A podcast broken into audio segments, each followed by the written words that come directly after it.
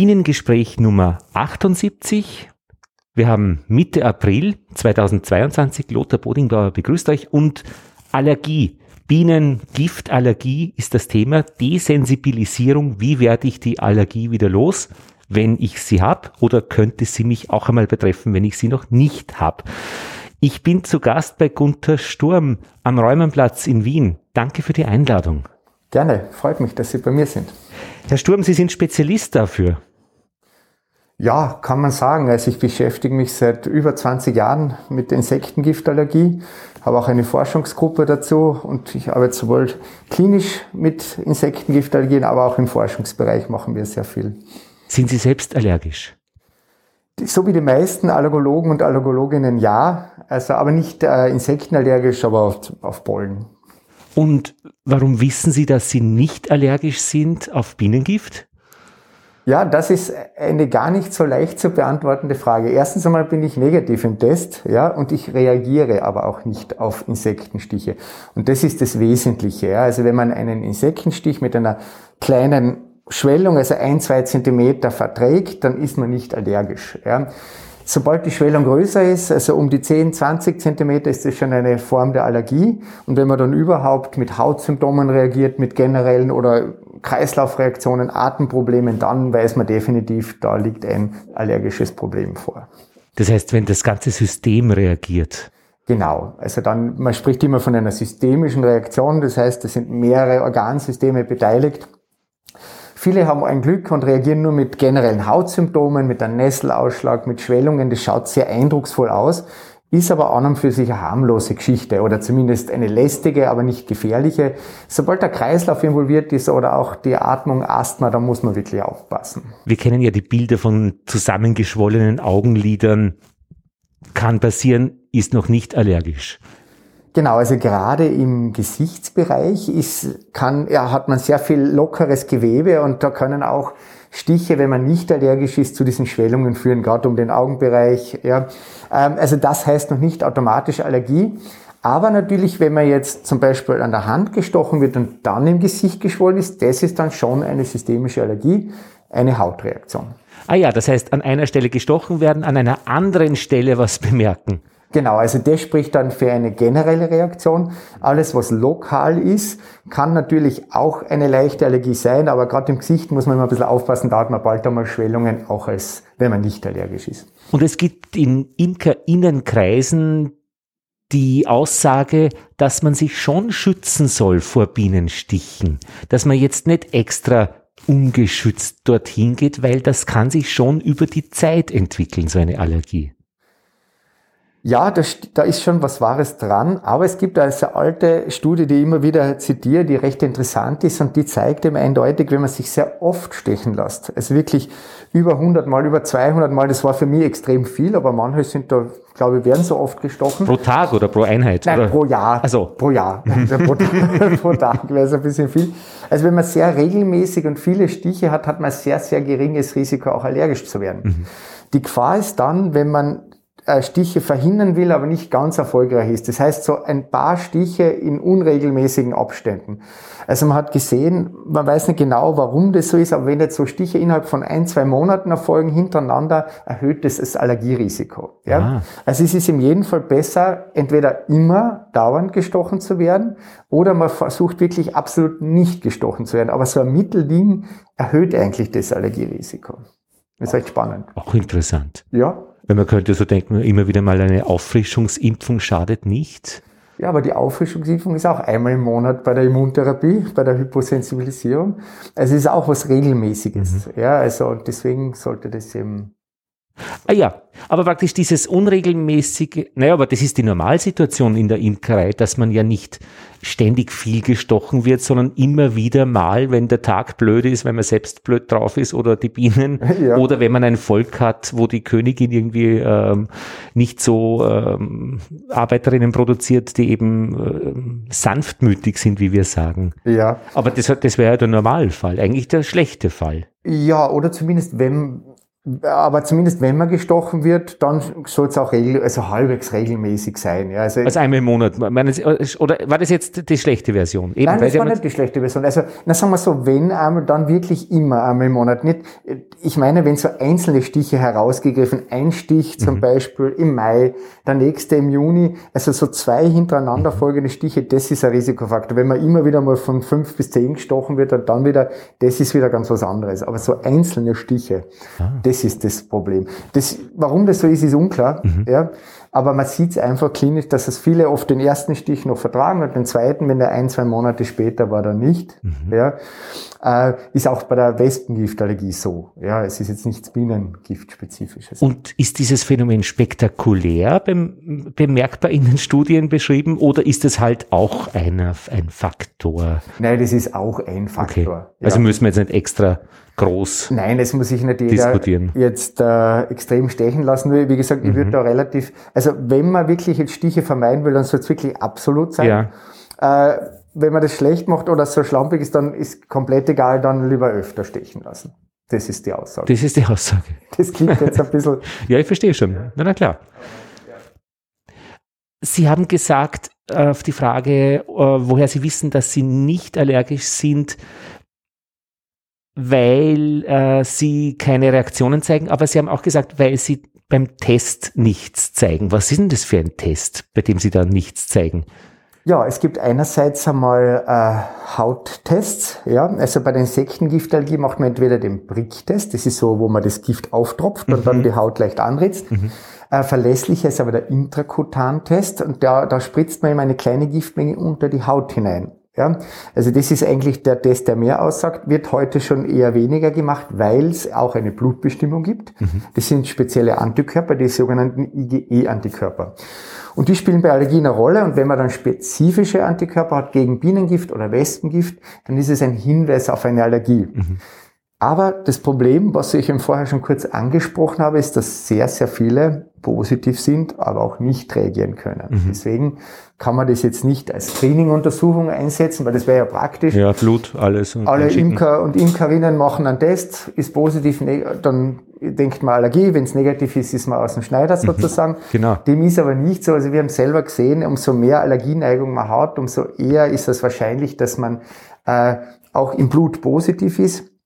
Und wir haben in einer eigenen Studie gesehen, man kann das ungefähr so deuten, also um nur um das ungefähr einzugrenzen, man, man rechnet damit, dass 20 bis 30 Prozent der Allergiker und Allergikerinnen auch IgE-Antikörper gegen Bienen- und Wespengift haben. Und wir haben aber das selber mal untersucht mit Stichprovokationen, also wirklich lebende Bienen aufgesetzt und lebende Wespen und haben dabei gesehen, dass eigentlich nur drei Prozent dann wirklich reagieren, also so wie die Allgemeinbevölkerung. Mhm. Aber wenn man jetzt Antikörper hat, hat man ein erhöhtes Risiko für diese gesteigerten Lokalreaktionen, für diese Schwellungen mhm. über 10 Zentimeter. Also die Antikörper spielen meistens schon eine Rolle, meistens sind es dann diese Schwellungen. Aber es gibt auch ungefähr die Hälfte jener, die Antikörper hat und noch nie reagiert hat, hat auch nichts. Mhm. Ja, also das, das ist leider ein diagnostisches Problem. Was machen denn diese Antikörper konkret mit dem Bienengift? Bringt das was für den Körper? Naja, die Antikörper erkennen das Bienengift als was Fremdes an, was entfernt werden muss. Ja, also die sind das äh, Bienengift wird gebunden, dadurch werden eben die Allergiezellen jetzt aktiviert sozusagen und Histamin wird ausgeschüttet. Und Histamin ist der Botenstoff, der die allergischen Symptome verursacht. Das heißt eben Hautrötungen, Schwellungen, aber auch Blutdruckabfall, weil eben die Gefäße undicht werden, man hat dann Blut im Gewebe, also äh, Flüssigkeit im Gewebe, zu wenig Blutvolumen und das kann natürlich dann schon sehr unangenehm werden. Also, aber im Prinzip ist das eine Abwehr sozusagen, die nicht notwendig wäre, also fälschliche Abwehr gegen das Bienengift, das dann zu dieser Reaktion führt. Ich meine, ich verstehe Antikörper, die irgendwie die Viren vernichten, aber was würde der Antikörper machen mit Gift auch neutralisieren? Auch neutralisieren. Es gibt ja ganz spannende Studien, auch beim Schlangengift, dass, dass diese sogenannten Allergiezellen oder so eigentlich einen Sinn haben, dass man äh, Schlangengift sozusagen neutralisieren kann, damit es keine Giftwirkung mehr entfalten kann. Mhm. Und im Sinne vom Bienengift ist es einfach eine überschießende Reaktion. Mhm. Ja? Also es wäre eigentlich keine Abwehr notwendig, mhm. aber das ist halt ein bisschen ein fehlgesteuertes Immunsystem. Also wir haben, wir sind, kommen ja nicht mit Allergieantikörper auf die Welt. Mhm. Die Antikörper haben ursprünglich früh oder eine Funktion auch zur Parasitenabwehr. Mhm. Ja, Diskutiert wird eben diese Schlangengiftneutralisierung, dass es uns da schützen könnte. Aber bei uns ist es leider so, dass es eher lästig oder gefährlich ist, wenn man dann eben auf Bienengift sensibilisiert ist. Ja. Mhm. Und Histamin, das ausgeschüttet wird, das ist schon schadhaft oder schädlich, das wollen wir nicht haben? Oder ist es genau die Heilung, die da angestrebt wird mit Histamin? Naja, nein, das Histamin wollen wir eigentlich nicht haben. Ich meine, das Histamin ist schon prinzipiell da, auch bei Entzündungen, dass es die Gefäße erweitert, die Durchblutung fördert und so weiter. Das hat schon einen Heile, also einen Sinn im Heilungsprozess. Mhm. Oder, aber in dem Fall jetzt, da hat es keinen Sinn und da macht es eben eigentlich nur die Probleme. Ja, weil es eben auch so schnell ausgeschüttet wird, nicht kontinuierlich und dann kann es eben sehr, sehr schnell auch zu allergischen Reaktionen kommen. Genau, und das sind dann diese, diese Schockzustände, oder? Genau, also das ist Gott sei Dank ja nicht die Regel. Ja. Mhm. Man kann auch sagen, so diese Hautsymptome, wenn man mal einen Nesselausschlag hat, das dauert meistens 10, 20 Minuten, dann kann man sich schon eher entspannen. Ja. Dann kommt keine Kreislaufreaktion mehr nach. Schaut zwar wild aus teilweise, aber da kommt nichts nach. Aber wirklich gefährlich sind die wirklich der rasante Blutdruckabfall, das habe ich selber erlebt bei Stichprovokation, es geht innerhalb von einer Minute, zwei Minuten und der Blutdruck rasselt so runter und dann kommt man natürlich, wenn man jetzt unbehandelt in die Bewusstlosigkeit und da muss man wirklich aufpassen, das ist dann lebensgefährlich. Und was passiert da? Was ist da die Lebensgefahr? Naja, es ist, äh, es geht einfach, die, die Histaminausschüttung ist dermaßen schnell, dass sofort die Gefäße aufgehen und man hat, man hat einfach keinen Blutdruck mehr. Mhm. Und dadurch werden die zentralen Organe nicht mehr versorgt, auch das Gehirn und man wird bewusstlos und wenn das weitergeht, dann hat man einfach Herzstillstand, weil einfach zu wenig Flüssigkeit im Blutsystem ist. Ja. Hm. Also, aber das ist Gott sei Dank jetzt wirklich die Ausnahme. Also Todesfälle sind Gott sei Dank sehr, sehr selten. Aber gibt sehr wohl. Ich habe in der Imkerzeitung ja, schon einen. Gibt ist vielleicht sogar gelesen, ja. unterberichtet, weil man mhm. ja, wenn wer stirbt, ähm, ja, ja. Eine ungeklärte Ursache kann es natürlich ein Insektenstich auch gewesen sein und oft kann man dann, äh, und mhm. nachdem eben sehr viele Antikörper haben, auch das kann man es jetzt nicht sicher sagen, ob was? dann, mhm. aber es gibt sicher so, also in Österreich werden so, was hier, zwei bis vier pro Jahr schätzt schon. man schon, ja. Mhm die dann an einer Insektengift versterben auch. Ja. Und wenn Sie in der Nähe wären, was würden Sie oder was könnten Sie tun? Als das, das, Arzt? Ja, das, das, das Essentielle ist eigentlich, als Arzt kann man auch nur was tun, wenn man Medikamente mit hat. Man kann natürlich, wenn es jetzt auf den Kreislauf geht, wenn man sieht, Bewusstlosigkeit, Füße hoch, ja, schauen, dass man das Blut wieder äh, zum Herzen bekommt, ja, also hochlagern die Beine, ähm, aber sonst kann man eigentlich nicht viel mehr tun. Wenn, wenn ich aber einen Pen mit habe oder ein Adrenalin, ein Epinephrin, mhm. das kann den Kreislauf stabilisieren. Das verabreicht man in den Muskel. Mhm. Adrenalin ist da das Stichwort. Adrenalin ist das Stichwort bei starken Kreislaufreaktionen. Mhm. Das gibt's in, in Form eines Pens für mhm. Patienten, Patientinnen oder natürlich auch äh, in Ampullen, also für Ärzte und Ärztinnen. Aber das ist, wenn man aber wirklich mit einem Kreislauf reagiert hat, sollte man solche Pens auf jeden Fall beim Imkern dabei haben. Mhm. Und wie ist jetzt noch einmal diese Erfahrung, dass man da zweimal gestochen wird und dann erst beim zweiten Mal eine lebensgefährliche Reaktion hat, bei Kindern zum Beispiel? Wurde einmal gestochen, das war nichts, aber beim zweiten Mal war es richtig übel? Ja, also ich will jetzt da nicht der Panik verbreiten, dass wenn man jetzt zwei Stiche hat, dass das dann automatisch ist, ist halt ein Risikofaktor. Ja. Und gerade bei Kindern ist es so, man hört natürlich immer furchtbar alle paar Jahre, dass auch Kinder versterben. Mhm. Das ist aber die absolute Ausnahme, Gott sei Dank. Mhm. Also die Kinder reagieren meistens sehr, sehr mild. Also entweder mit diesen großen Schwellungen, mit diesen gesteigerten Lokalreaktionen oder eben mit einem Nesselausschlag. Aber Kreislaufreaktionen sind die absolute Ausnahme. Mhm. Man kann es natürlich nicht ausschließen, mhm. aber da kann ich wirklich beruhigen. Also Kinder tendenziell haben, haben sehr, sehr milde Reaktionen. Ja, jetzt sind wir ja dann in der glücklichen Lage, dass es die Desensibilisierung gibt und ich habe das mit Hausstaub äh, hinter mir als Jugendlicher. Das hatte einen großen Vorteil. Ich konnte einmal pro Woche war das, glaube ich, sogar zum Arzt gehen und dem all meine Fragen stellen aus der Pubertät, die sich da im Körper ergeben. Das hat mich extrem beruhigt und nebenbei war ich dann auch wirklich nicht mehr allergisch gegen Hausstaub. Ähm, wie geht es, äh, wenn ich jetzt weiß, dass ich allergisch bin gegen Bienengift, ähm, die Desensibilisierung? Ja, der korrekte Begriff ist eigentlich eben die Allergenimmuntherapie oder Hyposensibilisierung. Ja. Ah, Hypo, ähm, nur äh, kurz, Hyper ist, wenn es zu viel ist, oder wie? Genau, und Hypo, man, man reduziert sozusagen. Mhm. Äh, Hypotensi äh, Hyposensibilisierung. Ja. Mhm. Genau. Weil äh, insofern, wenn man es jetzt bei Pollen oder Hausstaubmilbe macht, man schafft es meistens nicht, dass jetzt die, äh, die Antikörper komplett weggehen oder dass man keine Symptome hat. Meistens bleiben noch Restsymptome über. Mhm. Insofern ist die Insektenimmuntherapie eigentlich äh, ein Paradebeispiel der Immuntherapie. Beim äh, Wespengift kann man quasi zu 100 Prozent die Symptome wegbekommen. Aha. Also das ist selten bei einer Therapie. Also also zwischen 90 und 100 Prozent haben da wirklich keine Symptome mehr. Mhm. Bei den Bienen ist es ein bisschen anders. Das ist leider, ich sage immer, wenn man sich aussuchen kann, sollte man eher Wespengiftallergie haben. Leichte Diagnose, leicht oder gut verträgliche Immuntherapie. Das liegt ein bisschen am Mix am Gift, gell? Ja, also genau. was da genau drinnen ist. Nämlich. Genau, weil das Wespengift ist wesentlich einfacher aufgebaut. Man hat ein Hauptallergen. Sie müssen sich vorstellen, das Bienengift hat zwölf Allergene, zwölf verschiedene. Und diese Extrakte oder diese Präparationen werden natürlich nur nach einem Hauptgift äh, Bestandteil standardisiert und deswegen kann man dann nie ganz garantieren, ob alle Bestandteile drinnen sind. Und daher kommt dann auch das Problem, dass die Bienengift-Immuntherapie mehr Nebenwirkungen hat. Ja, also normalerweise haben wir nur bei zwei von 100 Nebenwirkungen, also auch im Sinne von einem Nestlausschlag, keine schweren Reaktionen. Mhm. Und bei der Biene kann es doch bei 10 von 100 sein, also bei 10 Prozent. Also es ist doch deutlich häufiger und die Wirksamkeit bei der Bienenimmungift, also Bienengift-Immuntherapie ist circa 85 Prozent. Ja, also das heißt, wir erreichen keine 100. Die gute Nachricht ist aber, man kann die Dosis steigern. Also wenn es dann dennoch zu Problemen kommt, dann, dann sind aber die meisten geschützt. Aber mit der Standarddosis sind weniger geschützt wie mit Wespengift. Und was bedeutet 85 Prozent da jetzt genau? Naja, das ist immerhin, dass 85 Personen von 100 keine Symptome mehr haben. Also so. das ist, ist eigentlich auch eine sehr erfolgreiche Therapie, aber es ist halt nicht mhm. so erfolgreich. Wir sind ein bisschen verwöhnt vom Westengift, weil das dort wirklich extrem toll wirkt.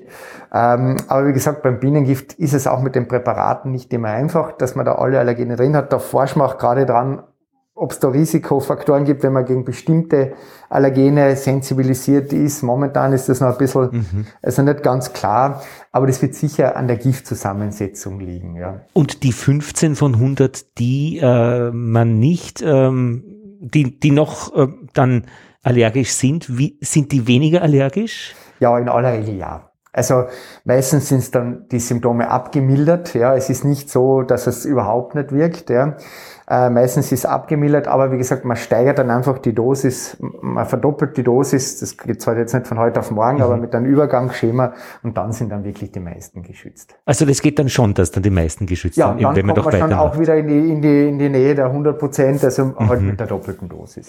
Und wie geht das jetzt konkret? Ich komme zu Ihnen ins Allergieambulatorium, äh, weise nach, dass ich allergisch bin, dass ich mhm. diese Hyposensibilisierung, diese Immun Anti-Immun oder Immuntherapie? Immuntherapie. Die Immuntherapie machen möchte. Mhm. Und wie geht's dann weiter? Oder wie startet die, die, das Schiff? Ja, im Prinzip ist das relativ unkompliziert. Also zuerst, wir machen halt, in unserem Fall, wir machen Pricktestung, die einfache Hauttestung und den Bluttest. Das mhm. reicht eigentlich vollkommen aus. Auf der Uni haben wir den Interkotan-Test, das ist ja den komplizierteren Test noch dabei. Aber man kann eigentlich relativ gut abschätzen, ob es jetzt eine Allergie ist oder nicht. Mhm. Und dann äh, kommen wir eben äh, zur Verschreibung der Immuntherapie. Die Immuntherapie ist ja recht interessant. Das ist eigentlich, das war so eine Individualrezeptur früher.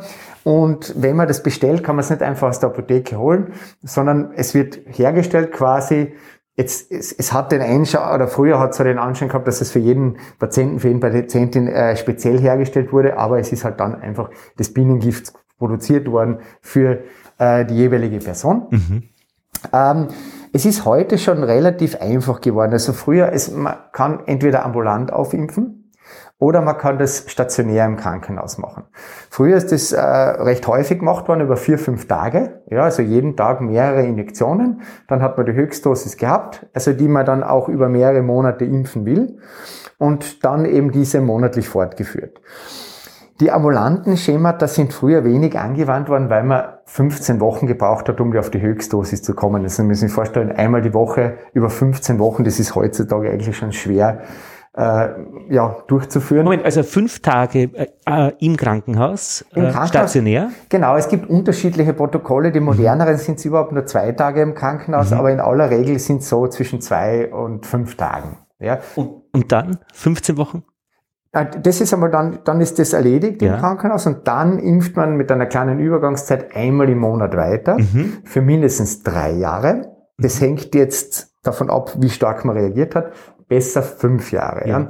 Das soll jetzt aber nicht so klingen, dass man jetzt drei oder fünf Jahre braucht, bis man Wirkung hat. Also mit Erreichen der Erhaltungsdosis, der, mhm. also die, die Höchstdosis, die man erreichen will, ist man schon geschützt. Das haben wir selber zeigen können mit Stichprovokationen. Also eine Woche nach Erreichen der Erhaltungsdosis ist man geschützt.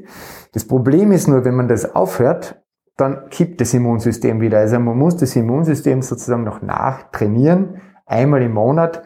Und besser länger als kürzer, um dann wirklich einen langfristigen Erfolg zu haben. Mhm. Aber das ist jetzt, hat sich geändert, sagen Sie. Also diese ja, stationäre Anteil. Es hat sich ein bisschen geändert, weil sich äh, heutzutage eigentlich niemand mehr eine Woche jetzt für Immuntherapie in ein Krankenhaus legen will und auch natürlich die Betten reduziert worden sind und dadurch, ja. Und früher hat man eben dieses umständliche 15-Wochen-Schema gehabt und wir haben jetzt äh, zumindest das auf sieben Wochen reduziert. Das war acht Injektionen über sieben Wochen, einmal die Woche. Mhm. Also wir bieten das auch bei uns hier an. Manche machen das auch, also in Graz auf der Uniklinik, wo ich eben auch arbeite. Es ist aber noch kein offizielles Schema. Also man kann jetzt nicht zu einem niedergelassenen Arzt oder Ärztin gehen. Die werden das wahrscheinlich nicht machen. Ja. Aber acht Wochen einmal pro Woche. Genau. Aber prinzipiell geht es in die Tendenz, dass man es eher ambulant macht und eher kürzer. Von der Sicherheit her ist das äh, eigentlich sehr gut verträglich auch. Also nicht schlechter wie jetzt das längere oder das stationäre. Und das macht dann schon vieles leichter. Aber es ist natürlich klar, äh, die, Kasten, die Kosten werden von den Kassen übernommen. Das ist auch nicht immer in Europa so. Aber was man investieren muss, ist doch eine gewisse Zeit. Na gut, aber ich meine, im Stadtgebiet ist es sicher leichter, einmal pro Woche beim praktischen Arzt auf eine, das wird dann äh, unter die Haut gespritzt, oder? Genau, das ist, das wird auch, also subkutan nennt man das, also ja. ins Fettgewebe unter die Haut, aber die, die Lokalisation von der Impfung ist ganz ungewöhnlich, das ist so Handbreit über den Ellbogen.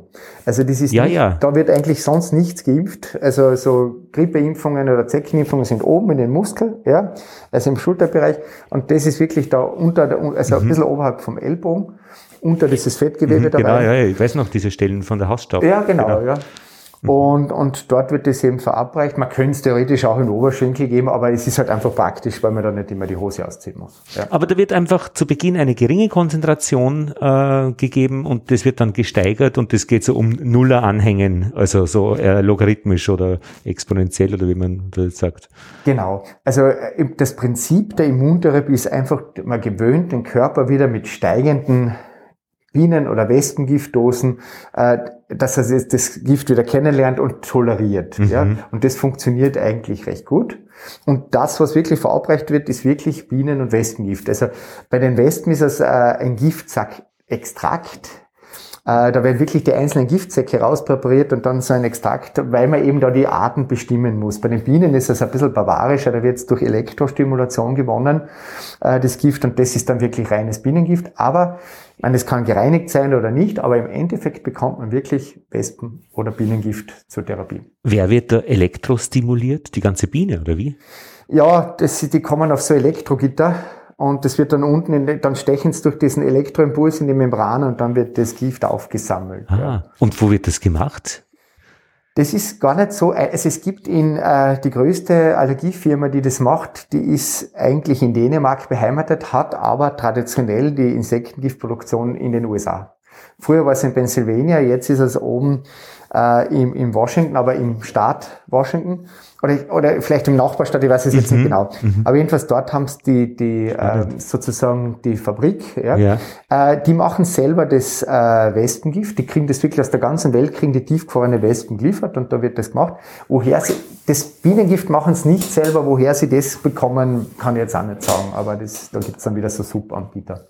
Das wäre dann ja auch interessant, es gibt ja verschiedene Bienenarten, also Wildbienen angefangen bis zur Honigbiene, aber dann auch ähm, die, die, die, die Unterarten der Honigbiene, also die Ligustica, die Carnica, ähm, Backfast, äh, alles, was so äh, die, die Mischungen hergeben ob die da eigentlich unterschiedlich zu handhaben sind oder ob man sagt, Honigbiene, Apis mellifera. Ja, also man sagt eigentlich momentan Apis mellifera ist okay. Mhm. Ja, also die Unterarten spielen keine Rolle.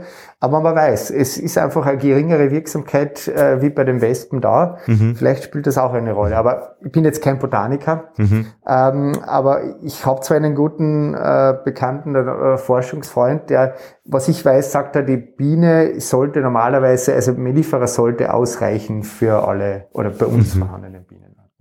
Und was wir in der Imkerei natürlich auch wissen, ist diese starke Regionalität, sowohl im Honig als auch wie die Biene sich gegen Mikroben der Umgebung schützt. Und darum soll man ja den Honig essen, der in seiner Heimat entsteht, weil der ist einfach geschützt gegen dieses Mikrobiom, das in, der, in dieser Umgebung vorkommt. Mhm. Kann mir ja durchaus vorstellen, dass die Biene selbst mit ihrer Giftmischung auch sehr lokal, dass eigentlich vielleicht eine, eine mitteleuropäische Hyposensibilisierung da äh, oder Wiener Standort auch immer interessant wäre zu untersuchen. Ja, ich meine, das ist sicher eine Untersuchung wert, würde ich sagen. Ich meine, bei den Wespen hat man gesehen, ist es, da wird einfach, da werden verschiedene Arten zusammengemischt und das mhm. ist extrem erfolgreich.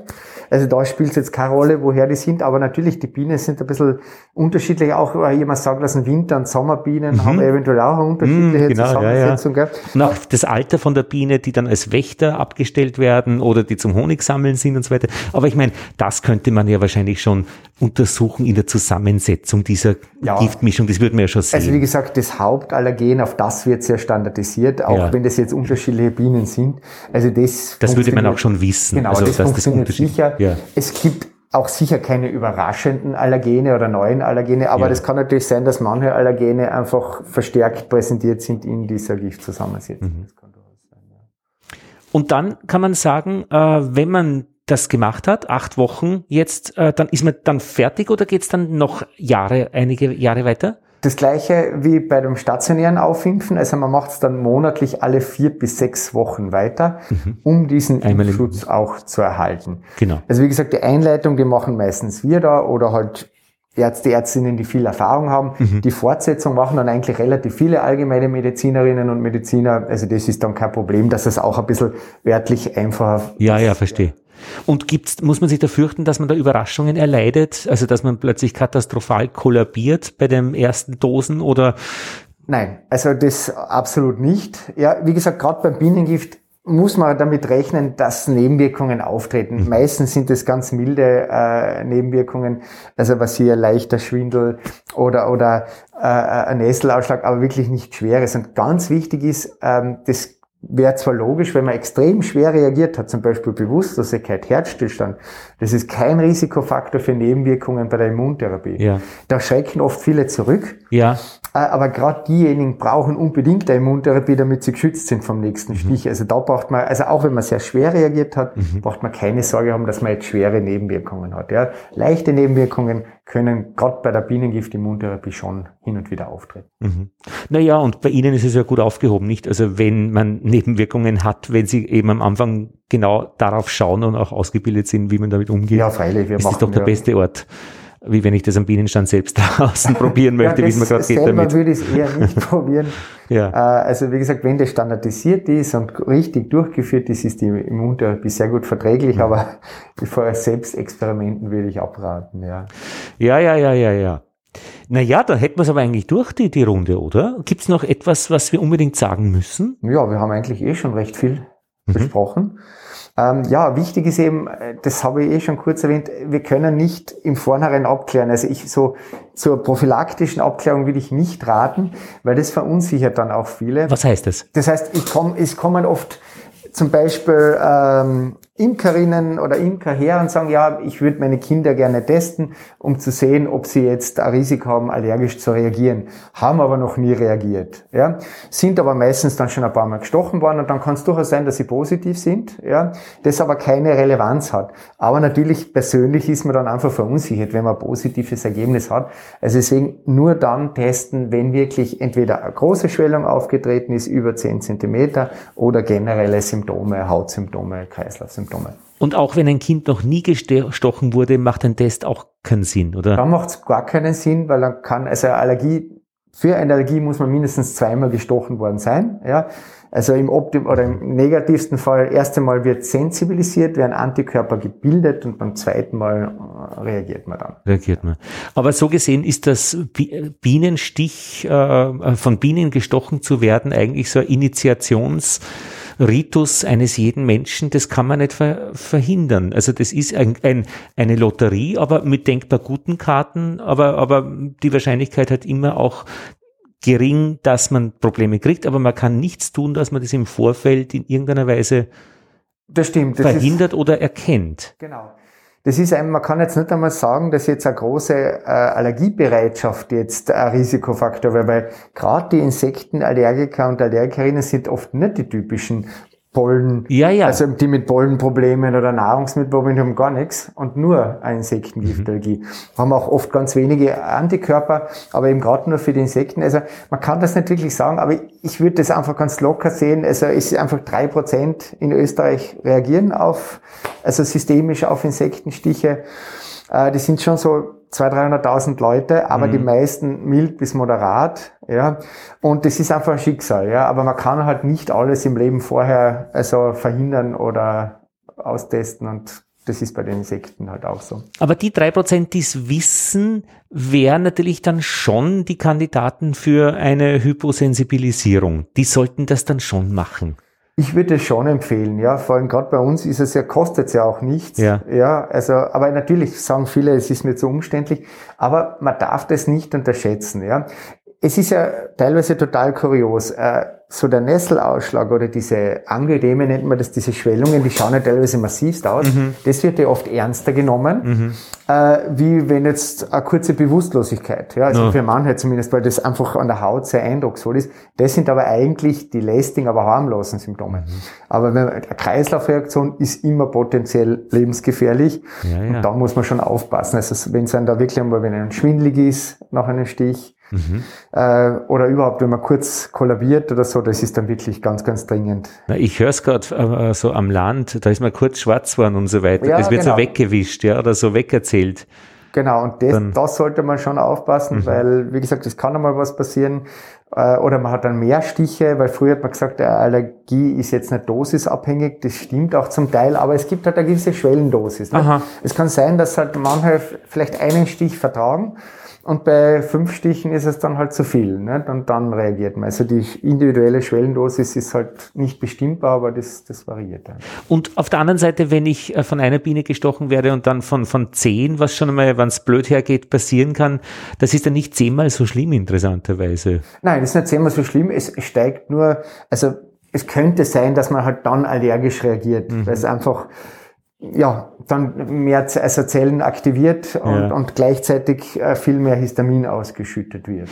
Das heißt, man kann auch nicht sagen, ich bin jetzt äh, allergisch gegen eben äh, Pollen und das bedeutet, ich bin auch äh, allergisch gegen äh, Insektengift. Das sind zwei Arten von. Das sind eigentlich komplett unterschiedliche Paar Schuhe. Ja, also gerade die, die jetzt wirklich viele Pollenallergien haben, haben selten eine, eine Insektengift. Mhm.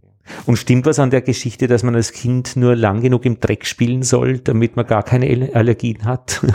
Naja, sagen wir so, das ist, sie spielen immer auf die Hygienehypothese an. Da hat man schon gesehen, wenn man halt zu reinlich aufwächst, dass man halt ein höheres Risiko für Allergien hat. Das ist, gilt aber eher so für die Hausstaubmilbe, mhm. äh, für die Pollen. Natürlich wenn das Immunsystem regelmäßig trainiert hat, ist das nie ein Schaden. Mhm. Ja. Ob es jetzt wirklich eine Insektengiftallergie verhindern kann, ist halt die Frage. Merken Sie eigentlich irgendwas äh, von den ganzen Desinfektionsmitteln, die jetzt während der Corona-Zeit verstärkt äh, überall für die Hände verwendet wurden, für die Flächen, dass sich da irgendwas geändert hat in Ihrem Arbeitsleben äh, an Auswirkungen auf Menschen? Ähm, Nein, nicht wirklich. Ähm, Wobei man halt sagen muss, eher so in dem Sinne, dass die das, wenn die schlechten Desinfektionsmittel Hände austrocknen, also so Handekzeme so, oder so. Aber es wirkt sich jetzt nicht auf mhm. die, vor allem wäre das viel zu kurzfristig, um da jetzt Veränderungen zu sehen. Sie meinen, weil man einfach weniger Keimkontakt hat oder? Ja, und, und dass einfach üble Keime überbleiben. Also ich habe, äh, man hat dann und wann bei den Fingernägeln so ein bisschen so äh, Hautfetzel, das zupft man meistens weg und manchmal kann sich das ein bisschen entzünden, wird vielleicht ein bisschen mehr eitrig einmal alle paar Jahre mal. Mhm und das ist kein Problem, äh, weil das drückt man so ein bisschen aus und dann wird eine Creme drauf, alles fein.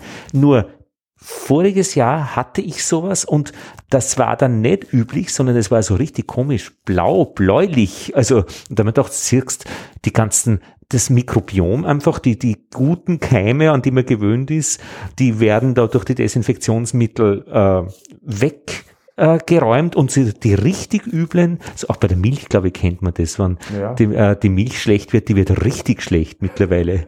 Aber das fand ich ganz interessant. Vollkommen richtig. Das wäre sogar Katastrophe, wenn wir unseren ganzen Körper immer mit Desinfektionsmitteln einschmieren ja, ja. würden, weil wir einfach eine residente Flora haben an Bakterien, die eben in Symbiose mit uns leben und auch die, die Haut, auch der Haut auch nützen. Ja? ja. Also das stimmt schon. Also die Haut kann natürlich schon äh, einen Schaden nehmen von zu viel Desinfektionsmittel, aber auf die generelle Allergielage hat es jetzt ja. wahrscheinlich keinen Einfluss. Ja, das ist ja wieder eine andere Geschichte. Beim Mikrobiom ist es ja immer so eine Milieugeschichte. Also wer setzt sich durch, unter welchen Umständen äh, und wenn der andere äh, geschädigt ist, dann kann der nächste aufschwimmen auf der, auf der Gewinnerwelle. Ja, wunderbar. Herr Sturm, schön war's. Das hat uns einen guten Überblick gegeben, nämlich wie wir das positionieren möchten. Und ich danke auch der Hörerin, die geschrieben hat, dass wir das Thema mal aufwerfen sollten im Bienenpodcast. Ja, ich hoffe, es war ein bisschen informativ und großartig. dass ein bisschen sozusagen eine Information ja gegeben ist. Ich habe eh immer wieder mal auch Vorträge bei so Imkerinnenveranstaltungen gehalten ja. und so. Das war auch immer recht nett. Vor allem, man kommt dann ein bisschen in den Austausch auch. Was ja, ja, eben. Weil für mich war ja damals, dass man sehr viel gestochen wird oder über 100 Mal oder 200 Mal im Jahr. Das war für mich eigentlich absurd. Aber da hat es etliche gegeben, die gesagt haben, na, na, das ist ganz normal. Ja, also das ist auch für mich spannend, dann die Einblicke in die Imkerei. Ja, da gibt es ja da verschiedene äh, Typen von Imkern. Ich meine, äh, es gibt äh, welche, die sagen, einmal stechen ist okay bei einem mhm. Volk, aber beim zweiten Mal wird die Königin ausgetauscht, weil die ist nämlich verantwortlich, sanftmütige Bienen zu produzieren äh, und wie sie befruchtet war, auch vielleicht von einer Belegstelle, also mit, mit, mit einer guten Genetik, mhm. die stechen dann nicht zweimal, sondern die tun sanft ihr Ding, wenn ich dran arbeite.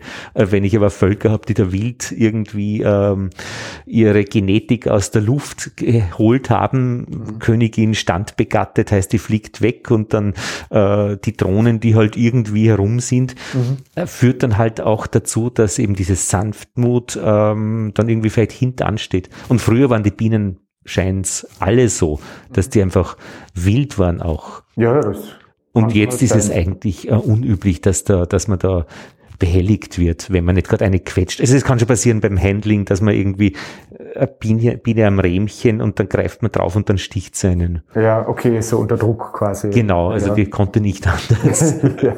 Aber es gibt schon so Völker auch, also wo man dann, äh, wenn man da aufmacht, dann fliegt da schon was entgegen und dann muss man wirklich schauen, dass man ab abhaut, äh, wenn man nichts anhat und weiß nicht, ich habe so sechs Völker und werde dann und wann gestochen ähm, ich war, seit ich diese Bienen habe, seit sechs Jahren nicht mehr wirklich krank im Sinne von Grippe oder irgendwas. Auf der anderen Seite sind sicher Erzählungen höllisch äh, falsch, möglicherweise, weil vielleicht war ich die sechs Jahre vorher auch schon nicht wirklich krank und ja, ich verbinde es nur anekdotisch mit den Bienen.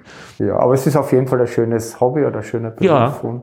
Das habe ich schon oft gehört. Und ja. Also wie gesagt, die meisten werden kein Problem haben, wenn man wirklich Pech hat. Also wie gesagt, drei von hundert entwickeln eine Bienengiftallergie. Mhm. Aber man kann was dagegen tun. Und Sie forschen weiter? Ja, natürlich. Was wird da in welche Richtung geforscht? Also was ist da jetzt gerade Themen? Äh, unsere Richtung ist jetzt eher die, erstens einmal die Effektivität vom Bienengift zu verbessern oder zumindest einmal herauszufinden, warum das Bienengift schlechter wirkt wie das Wespengift. Und schlechter wirkt äh, insofern also auf die Allergieabwehr, äh, auf die, auf den Körper, auf den Organismus. Nein, nein, nein, sondern weil es einfach nicht so äh, erfolgreich ist. Also Ach so, die Hypersensibilisierung. Ja, so. versus ja, ja. 100 Prozent. Also und wir schauen auch, dass wir, weil momentan kann man eigentlich den Therapieerfolg Legeart ist nur mit einer Stichprovokation machen, dass man wirklich eine lebende Biene oder Wespe aufsetzt. Es gibt keine guten Laborwerte, die jetzt, Aha. man sieht zwar, das IgE geht runter und IgG geht rauf und es tut sich was im Immunsystem, aber es gibt jetzt keine klare also das sagt man, man hat jetzt einen Wert geschützt, ja oder nein. Mhm, dass man es mathematisch, also eine Zahl dasteht hat aus einem Bluttest genau. heraus. Ja. Und das deswegen, das machen wir hauptsächlich in Graz eben forschungsmäßig, machen wir eben sehr viele Stichprovokationen und dann versuchen wir eben auch jetzt neue Tests zu entwickeln, mhm. um das einmal ohne diesen Stichprovokationen hervor, also vorhersagen zu können, weil das ja natürlich noch ein größerer Aufwand ist, ne, diese Insekten zu besorgen, und dann auch das Schicht provozieren unter Monitorkontrolle und so weiter. Und das ist ja für beide Seiten Ärzte, Ärztinnen und Patienten, Patientinnen natürlich relativ aufwendig. Ja. Das ist so die Forschungsrichtung. Genau. Und gibt es jetzt irgendwas Gutes noch zu sagen, abschließend für Bienenstiche, also von Bienenstichen? Ich meine, die verwenden es zur Abwehr des Bären. Nützt mir das in meinem Gesamtorganismus irgendwie? Da bin ich jetzt, also natürlich gibt ja, es gibt ja die, glaube ich, AP-Therapie, wo man das Insektengift auch in die Haut spritzt und so weiter. Also das mag gute Effekte haben, da bin ich jetzt nicht der Spezialist dafür. Nur da muss ich auch wieder ein bisschen warnen. Also auch so kann man natürlich eine Bienengiftallergie bekommen. Also ja. Wir haben einmal eine Patientin gehabt, die hat eben so immer Bienengift verabreicht kriegt und letztendlich dann allergisch darauf reagiert. Wie gesagt, ist eine Seltenheit, aber ausgeschlossen ist nichts. Mhm. Nein, also das Bienengift wird sicher keine negativen Effekte haben. Wenn man nicht allergisch ist, sollte das überhaupt kein Problem sein. Aber keine negativen heißt ja noch nicht unbedingt hat positive Effekte. und ja. wenn sie es wenn wenn sowas wüsste, würde man das ja wissen und und und. Aber Sie sind ja der Spezialist eben für die negativen Effekte und wie leider, sie zu verhindern sind. In dem Sinn. ja, dann müssen wir ja. doch mal suchen gehen, der vielleicht über positive Effekte dann auch einmal. Ja, genau, ja. genau. Ja aber ich meine, das ist schon wichtig. Also der Bauphysiker wird versuchen, das, den negativen Effekt vom Wasser aufs Haus wegzukriegen. Ähm, das ist ja auch das Verhindern. Genau. Wir versuchen eher, sie, also mhm. Allergiker, Allergikerinnen wieder symptomfrei ja. zu machen und dass sie eben wieder eine bessere Lebensqualität haben und ja.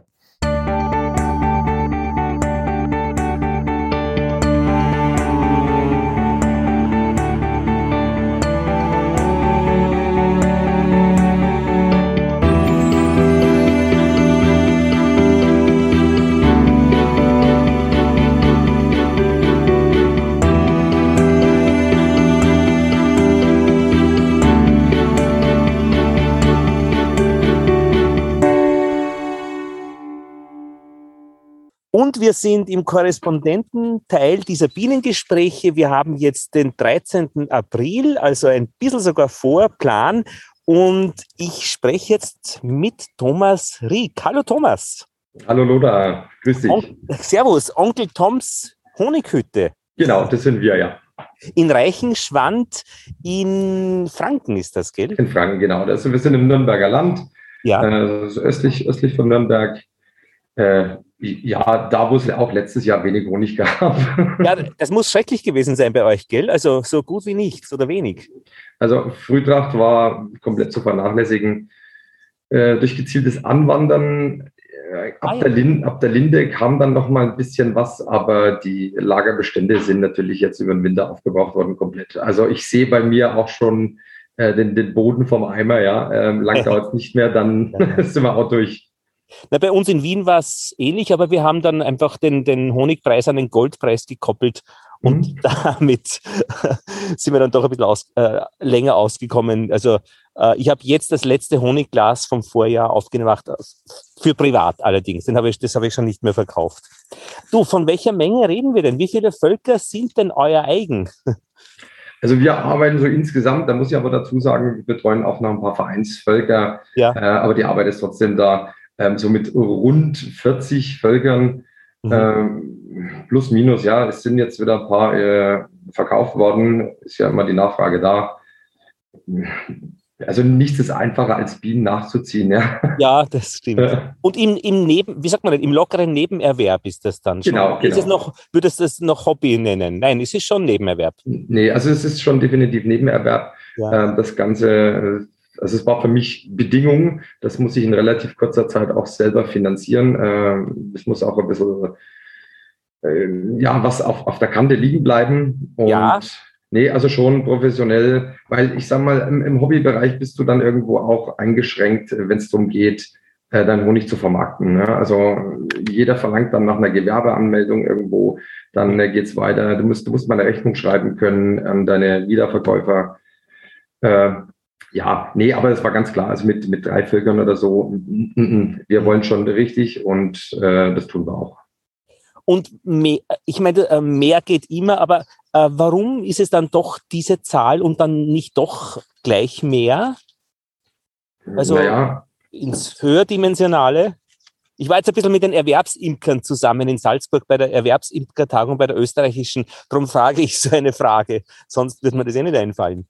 Also ich, ich scheue noch die, was heißt noch, ich scheue grundsätzlich die großen Investitionen vorab.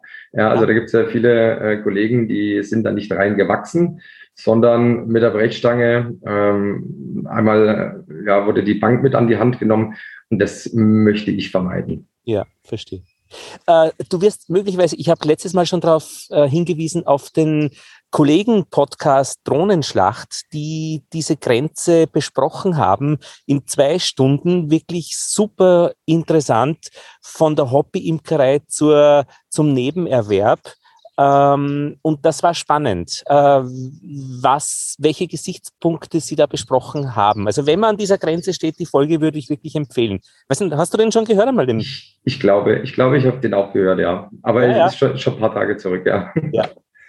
Du, äh, was ist los am Bienenstand draußen? Wie geht's gerade bei euch? Jetzt haben wir Mitte April. Ja, durchwachsen, bunt gemischt. Ja. Äh, wir haben äh, die letzten Tage Völker in die äh, Kirschplantage verbracht. Ja. Äh, die stehen gut im Futter. Da ja, braucht es jetzt eigentlich bloß noch ein paar, ein paar warme Sonnenstunden und dann sind die Kirschblüten offen. Ja. Ähm, heute Vormittag war ich noch an einem anderen Stand, der liegt ja, ungefähr 200, 300 Meter höher. Das sind wir locker zwei bis drei Wochen hinterher. Also mit der, mit der Natur als auch mit der Entwicklung der Bienen selber. Also da ist an Honigraumannahme ist da noch gar nicht zu denken. Ja. ja. Und die, der erste äh, Stand, wo du ähm, ähm, bei der Kirschblüte, die jetzt beginnt, welch, von welcher Höhe reden wir da? Müsste ich jetzt überreisen. Ja, 500 Meter, oder? Nein, nein, nein, nein, tiefer. Ich sag mal eher so 200 Meter, 250 ah, okay. Meter. Ja, ja. Weil in Wien sind wir jetzt äh, schön in der Kirschblüte und ich habe gestern bei meinen fünf Völkern äh, die Honigräume aufgesetzt und die Völker brummen, sind bester Laune, schwirren, großes Geschäft. Ich glaube, das wird nicht lange dauern, bis die den annehmen. Also wir hatten gut aus, ja. Wir hatten die Honigräume schon eher drauf äh, bei den starken Völkern weil äh, der März war bei uns sehr, sehr gut, sehr warm. Ah, okay. ja. ähm, und die Weide hat mal was getan, was ich so noch nie in der Masse beobachtet hatte. Also äh, es war wirklich Zeit, ähm, die Bienen haben nämlich Nektar in, im Überfluss gehabt und der musste irgendwo hin. Ah, verstehe. Okay. Genau. Und äh, ja, haben wir die Honigschwärme aufgesetzt und tatsächlich, also im äh, der Dandmaß äh, drei Waben voll. Ich meine, das ist jetzt wieder weg, ja, aber. Ja, ja, aber es ist interessant, was du sagst. Das ist jetzt wieder weg, weil es war jetzt dieser Kälteeinbruch. Der hat bei mhm. uns eine Woche gedauert. Das war mächtig kalt und das war wirklich notwendig, dass die diese Vorräte, die sie eingetragen haben, selbst verwenden. Ja, definitiv. Bei euch auch. Ja. Ja. Wobei im äh, der Dandmaß habe ich jetzt weniger Sorgen. Ähm, wir haben auch noch ein paar Völker, die äh, sind im Zandermaß. Ja. Äh, die führen wir einräumig und überwintern die auch einräumig. Ja. Da ist es, es hat sich einfach so ergeben, äh, dass wir dann automatisch im äh, Februar, in, das ist bei uns so eine, so eine kleine Warmwetterphase, die hat sich jetzt dann ausgedehnt dieses Jahr bis in den März rein, mhm. ähm, dass wir da einfach nochmal Futter kontrollieren. Ja, dazu füttere ich, äh, habe ich ein bestimmtes Volk. Ähm, ich, ich füttere da tatsächlich auf diesem Volk ähm, drei Zagen ein. Mhm. Äh, lass die auch draufstehen. Das ist aber zu einer Styroporkiste. Mhm. Eben zwecks der Wärmedämmung. Ja, einer Holzkiste ja. würde ich das nicht so machen. Äh, und lass die über den Winter auf drei Tagen stehen und bediene mich dann daran, ziehe da mal ein, zwei Futterwaben raus, äh, wenn es irgendwelche äh, Völker eben, oder Zandervölker einfach nötig haben. Äh, und muss dann nicht mit der Futtertasche rumarbeiten und Sirup rein, eh einfach Futterwabe mhm. zuschieben, weiter. Mhm. Ja. Das heißt, ähm, Kirschblüte wird jetzt aktiv werden. Also äh, da geht es dann flott dahin. Und beim zweiten Stand, den ihr angewandert habt, äh, das dauert dann noch ein bisschen und dann geht es dort auch flott dahin. ja, der, der zweite Stand, der ist, ist äh, ja, den haben wir nicht angewandert, sondern den, den, den gibt es einfach. Ist ein, ist, ein fester, ist ein fester Stand. Ja. Ähm, die Völker in der Kirschblüte, das sind unsere Wandervölker, also mit denen wir wirklich, äh, ja, mit denen, mit denen wir unterwegs sind. Mhm. Ja, wir gehen dann nach der Kirschblüte ähm, auch nochmal einen Ticken höher. Ja. Da haben wir den Vorteil, äh, dass da oben der Raps etwas später kommt. Ah, verstehe. Also auf, auf Höhe der Kirschblüte würde sich der Raps tatsächlich mit der Kirschblüte äh, überschneiden. Verstehe. Äh, und äh, ja, so habe ich halt die Gewissheit, dass ich da nicht zu spät in den Raps komme. Das ist aber urschlau, wenn man auch im Höhenprofil äh, wandern kann und das mit einbeziehen kann ich glaube, das ist schon die hohe Kunst. Na gut, ja. das ist Kunst der Wanderung, gell? Genau, genau. Ja, ja. wir sind, ja, wir sind jetzt nicht in, in, im, im Hochgebirge. Ja. Ähm, ich sage jetzt mal, unsere Landschaften, die bewegen sich so, ja, zwischen 200 und äh, 600 Meter ja, ja. Höhen, Höhenunterschiede. Äh, aber das macht schon richtig was aus. Ja. Also, ja. Und gibt es Pläne für heuer? Ähm, etwas ausprobieren, etwas konsolidieren oder ähm, was ganz was Neues? Nee, nichts ganz was Neues. Ich sage jetzt mal, dieses Jahr haben wir die blanke Panik. Ich, äh, ich, ich, arbeite mit einem guten Kollegen zusammen. Ähm, wir müssen auch für den Verein äh, ja dies, dieses Jahr ein bisschen mehr tun. Äh, wir haben ein, paar Jungimker, Probeimker, ja. Und da braucht es Bienenmaterial. Also wir müssen dieses Jahr stark in die Zucht gehen. Ich werde auch, beziehungsweise nicht in die Zucht, sondern in die Vermehrung, in die Königin-Vermehrung. Ähm, ich werde auch äh, dieses Mal zum ersten Mal einen, äh, eine, eine Belegstelle anwandern. Das ist aber eine Gebrauchsbelegstelle. Äh, da fahren wir dann mal hin mit ein, mit ein paar Königinnen, dass wir einfach da mal frische, saubere Genetik einbekommen, weil ja. jedes Mal, jedes Mal Königinnen zukaufen für neue Genetik macht ja, also das selbst einmal äh, auch einbeziehen.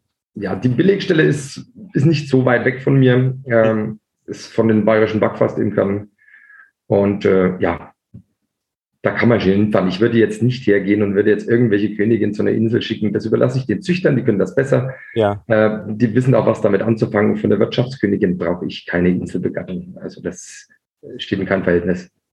Aber wie machst du das jetzt konkret für die, die die das noch nicht genau auf dem Plan haben, wie der Ablauf ist? Also du nimmst eigene Königinnen, die unbegattet sind. Genau. Also in, wie geht das? Ja, wie gesagt, also es besteht die Möglichkeit, äh, sich selber welche zu ziehen, ganz normal äh, über, über Zuchtlappen mhm. äh, und Umlaufen. Und äh, die äh, kommen dann die Zellen oder je nachdem, was man gerade vorhat, entweder Zellen oder unbegattete Königin äh, kommt dann eben in, in so kleine Begattungseinheiten oder auch Mini Plus. Also wir haben noch kleinere, die kommen dem Apidea-Format sehr nahe. Ja. Äh, das ein Ticken günstiger. Ja. Aber tun, tun auch ihren Dienst ähm, und bringen die eben ja, zu dieser Belegstelle hin oder wir bauen uns ja eine eigene Belegstelle, ich sage jetzt mal, wo, wo Völker stehen, wo ich sage, äh, hier ist, ist es von Vorteil, diese äh, Genetik da ja. weiter zu verbreiten. Alternativ, man kauft auch mal ein paar Königinnen zu, unbegattete, kann man auch gut damit arbeiten. Es ist immer die Frage, was will ich denn machen? Was habe ich Zeit? Wie, wie kann ich machen? Möchte ich, möchte ich kleine Kunstschwärme machen? Möchte ich große Kunstschwärme gleich mit, mit äh, fertigen Königinnen erstellen? Äh, das wiederum fällt natürlich dann auf den Sommer. Also nach dem Abschleudern machen wir die. Hm, ja, also in allen Facetten unsere, unsere Königin-Vermehrung, ja. Und wie lange macht sie das schon? Also die Imkerei überhaupt? Oder machst du das schon? Äh, naja, ich sage mal, erwerbsmäßig äh, ist noch gar nicht so lange. Sind wir seit 2017 äh, am Start und davor, ja, ich sage mal, ich nenne es mal ich, ich, Hobby ja, mal, mal hier mal ge äh, geguckt, mal äh, zu denen mit hingefahren, ähm, bis es dann irgendwann mal Klack gemacht hat. Ich ja. kann es bis heute nicht beantworten, warum. Ähm, es war ja. so eine Eingebung. Ja. Es war so eine Eingebung. Und habe gesagt, nee, jetzt, jetzt machst du mal selber, stellst du mal selber ein paar Bienen hin.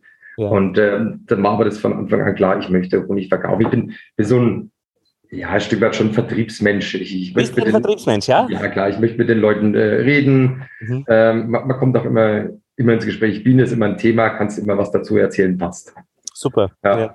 ja Und sozial wirst du dann ja die maßgeblichen Personen schon kennen, auch im Verein und Belegstelle und, und wo Königinnen herkriegen oder wem weitergeben die Völker und so weiter. Gut integriert. Ja, ich hoffe. ja, also ähm, ich sage mal, die, die, die großen Züchter ähm, sind natürlich alle bekannt. Zum Paar hat man auch äh, Kontakt oder guten ja. Kontakt. Ähm, wie gesagt, ich bin im, im äh, Landesverband der Bayerischen Backfastimker äh, mit drin. Ja. Auch da kommen super Kontakte zusammen. Eben auch, das sind einfach Leute, die, die, die wollen keinen Honig machen, sondern die wollen saubere Bienen züchten. Und zwar ja. vom Allerfeinsten. Also das ist höchste Wissenschaft. Und solche Leute, da braucht man die Kontakte dahin. Ja. ja. Und so, ja, ich bin äh, zweiter Vorstand bei uns im Verein, kümmere mich um die Ausbildung. Ähm, mhm ja, und alles, was, was halt da so mit, mit abfällt. Ja, das, das ist dann, das ist dann der Hobbybereich. Ja, das, das mache ich gerne. Ich bekomme dafür natürlich kein Geld. Äh, das ist Vereinsarbeit. Das ja. Ist, das macht einfach Spaß. Das macht, das ist auch gut und wichtig, das Wissen äh, weiterzugeben, zu vermitteln, wie man modern zeitgemäß imkert. Und ihr geht auch an Schulen, an die Grundschule und erzählt was über Bienen. Genau, also wir haben bei uns im Ort äh, an der Grundschule äh, ein, ja, eine Imker AG, die haben aktuell zwei Bienenvölker, wollen dieses Jahr noch aufstocken auf vier. Ja.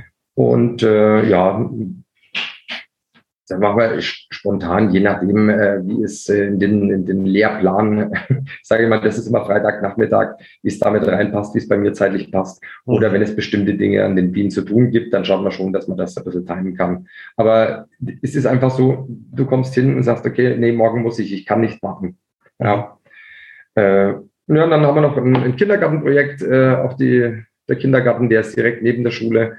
Auch die Kinder haben ähm, eine, eine Einraumbeute, äh, ist easy zu handeln, man kann den Kindern was zeigen. Äh, die Kinder können auch selber, also muss ich sagen, auch allen Respekt vor allen Kindern, die haben da nahezu null Berührungsängste. Ja. Und ähm, ich meine, die Biene macht natürlich auch viel aus. Ja, als die Biene brav sind die Kinder auch entspannt. Ja, absolut. Also ja. ich habe ein Volk, das muss ich dringendst umweißeln. Die sind derartig wild, äh, haben super Honig gemacht im Vorjahr aber geht nicht, will man nicht. Nein, mhm. geht gar nicht. ja, aber so, ich meine, wir hatten ja jetzt in dieser Ausgabe der Bienengespräche ein Gespräch über äh, Allergie und so weiter. War das jemals ein Thema, dass es da Probleme gegeben hat mit Kindern? Ja, das ist, das ist so ein, so ein heißes Eisen. Da ging jetzt erst wieder durch die äh, Fach, Fachpresse, so von wegen, ähm, so, so, so Haftungserklärungen, Haftungsausschlüsse und so weiter. Ja. Darüber habe ich ehrlich gesagt noch nie nachgedacht. Ja. Wer haftet denn, wenn mal so ein Kind bestochen wird? Ja. Ähm, ich habe mich aber auf mein gutes Gefühl verlassen, habe den Kindern äh, vermittelt, wie sie sich denn da verhalten sollen. Ähm, ja gut, die Kindergartenkinder haben dann mal mit dem Finger den frischen Weidennektar geschleckt, ja, direkt am offenen Bienenvolk. Äh, war alles in Ordnung. War, ne? Man, man kann es ein bisschen abschätzen. Ich würde mit den Kindern nie bei nahendem Gewitter im Raps äh, oder in der Linde an, an die Bienenvölker gehen. Ja, also das was will ich nicht machen ohne, ohne Schutz, ohne alles. Die Kinder haben natürlich Schutzanzüge an. Ähm, Kinder haben schon Schutzanzüge schon an. Verstehe. Ja, ja. ja. Okay. Ja, und dann muss man wahrscheinlich schon auch einen Alarmplan haben, wenn was ist, äh, dass man weiß, was man tut, dass man sich das vorher schon ein bisschen überlegt. Also Arzt in, in, in Rufweite oder Anrufweite, ja. Das ist tatsächlich das, die einzige Möglichkeit, ähm, also so ein Notfallset darf weder ein Lehrer, eine Lehrerin noch ich als Imker verabreichen. Das Eben. kann man nicht tun. Kann man nicht äh, Im schlimmsten Falle, man, man, muss erkennen, was los ist, ganz klar. Ja. Äh, und im schlimmsten Falle, ja, müssen da mal die Sanitäter kommen. Eh, na, na, eh, genau. Und das ist ein, ein, ein, ein bestimmter Prozentanteil oder Promillanteil oder da kann einmal irgendwann in irgendwelchen Jahren was schiefgehen. Aber die positiven Aspekte äh, sind natürlich immens, äh, dass man eben das mit Kindern und Jugendlichen macht. Weil wenn die mal an seinem Bienenrähmchen sind und die sehen, wie ruhig die, die Bienen ihr Ding machen, das ist schon sehr beeindruckend. Das, das auf jeden Fall. Ja. Wir, haben, wir haben auch für die Zukunft vor, diese Völker, ähm, gerade die mit den, den Kindern in Berührung kommen, ähm, nochmal umzubauen äh, und wollen da die Ligustica ansiedeln ah, oder beziehungsweise fest etablieren für diese Völker, weil die ist, die ist schon also gigantisch sanftmütig. Mhm. Ja. Und das ist in meinen Augen genau das Richtige, was wir da brauchen.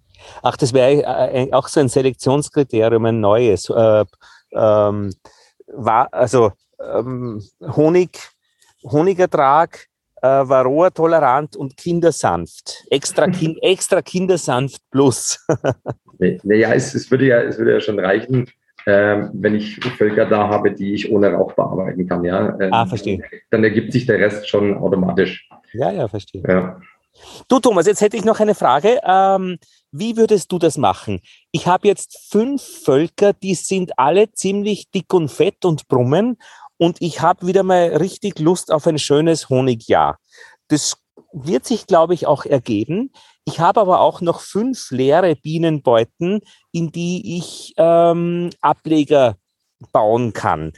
Wie würdest du mit deinen fünf oder mit meinen fünf Völkern, jetzt haben wir Mitte April, ich habe Honigräume jetzt bei allen aufgesetzt, die Kisten sind schon teilweise, ich habe Zander Jumbo, also groß, ein äh, äh, Brutraum, sind schon ziemlich voll. Wie würdest du da vorgehen? Wann sollte ich da Ableger bilden und wie? Es kommt darauf an, was, was möchtest du tun? Honig. Du, ich möchte ja, ja, wieder ja, Honig. Ganz, ganz, ganz, klar, den möchte ich auch. Nee, ähm, also Sonst ist mir egal. Wenn du, wenn du gewillt bist, äh, dir gutes Zuchtmaterial bei dem Züchter deines Vertrauens zu ja. holen, dann äh, order dir da zu einem richtigen Zeitpunkt, ich weiß nicht, wann, wann, wann ihr so in die letzte Ernte geht im Sommer.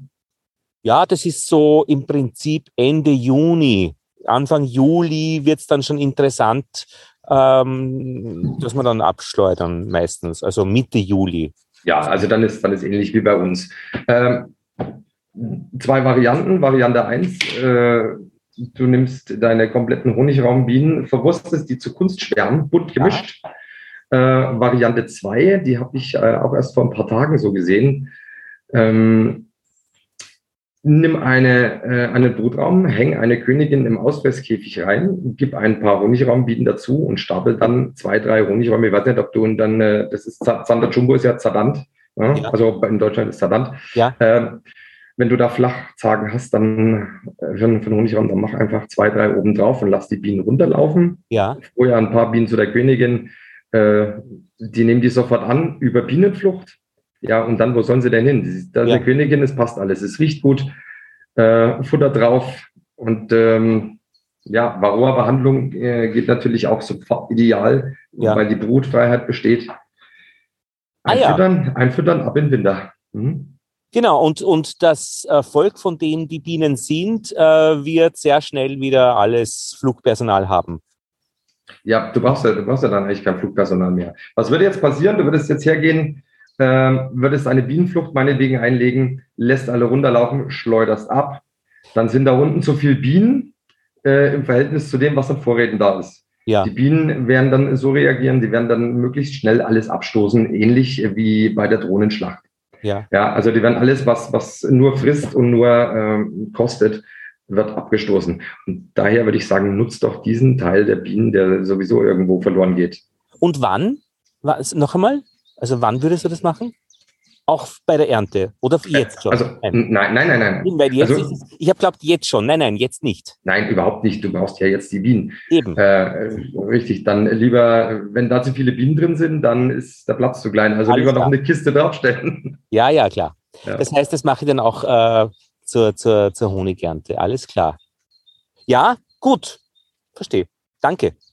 Das Gerne. ist auch immer wieder, wieder äh, schön zu fragen, äh, wie es jemand macht wie du eben. Und, und äh, also, ja, ich freue mich drauf. Also, und ich glaube, irgendwas zwischen fünf und zehn wäre dann wieder anzupeilen. Varroa-mäßig schaut es nämlich jetzt sehr gut aus. Ich, also offensichtlich alles gut funktioniert. Äh, ich habe die Windel unten drinnen und sehe äh, so gut wie nichts. Ich habe vorhin äh, mit äh, der Frau eines Imkerkollegen telefoniert. Ähm, da sieht es ganz, ganz schlimm aus. Ei. Ja, äh, der ist mit 15 Völker in Winter gegangen und jetzt ist er bei 4,2, 4,3. Also das heißt, in einem Volk ist noch eine Handvoll drin. Ja. Äh, war vor ein paar Wochen noch super dick. Ähm, ich vermute, ich habe jetzt noch nicht reingeschaut, ich werde da nächste Woche mal hinfahren. Ähm, ich vermute einfach, dass die äh, Winterbienen, die Dauerbienen, nicht ideal äh, sich entwickeln konnten, vielleicht ja. aufgrund Varroa-Druck ja. äh, oder eben äh, ja, entsprechend äh, Virenlast. Ja, ja, und dann verschwinden so. die Völker im Herbst. Also die werden kleiner und sind auf einmal weg. Das, das passiert im Herbst grundsätzlich äh, ganz schnell, aber es kann auch später noch passieren. Ja. Äh, also seine Aussage war, Futter war drin. Ja. ja das, äh, davon gehe ich jetzt auch mal aus. Äh, und trotzdem hat sich das Ganze wohl dezimiert. Scheinbar schneller, die sind schneller weggestorben, als äh, der Massewechsel hätte vonstatten gehen können. Mhm. Ja, so. Eine Frage noch genau. Königin zeichnen, ja oder nein? Selbstverständlich. Weil man es einfach leichter sieht, wenn man es dann nicht mehr braucht. Nee, also ich, ich suche ich such keine Königin. Ähm, ich, ich schaue, wenn, wenn Stifte da sind, ist alles gut. Und äh, wenn die Königin weg ist, das äh, sagen die der Bienen äh, dann genau. schon. Ne? Nehmen wir jetzt äh, bloß darum, würde zum Beispiel eine stille Umweiselung stattfinden, würde ich das sofort erkennen. Und warum möchtest du das erkennen?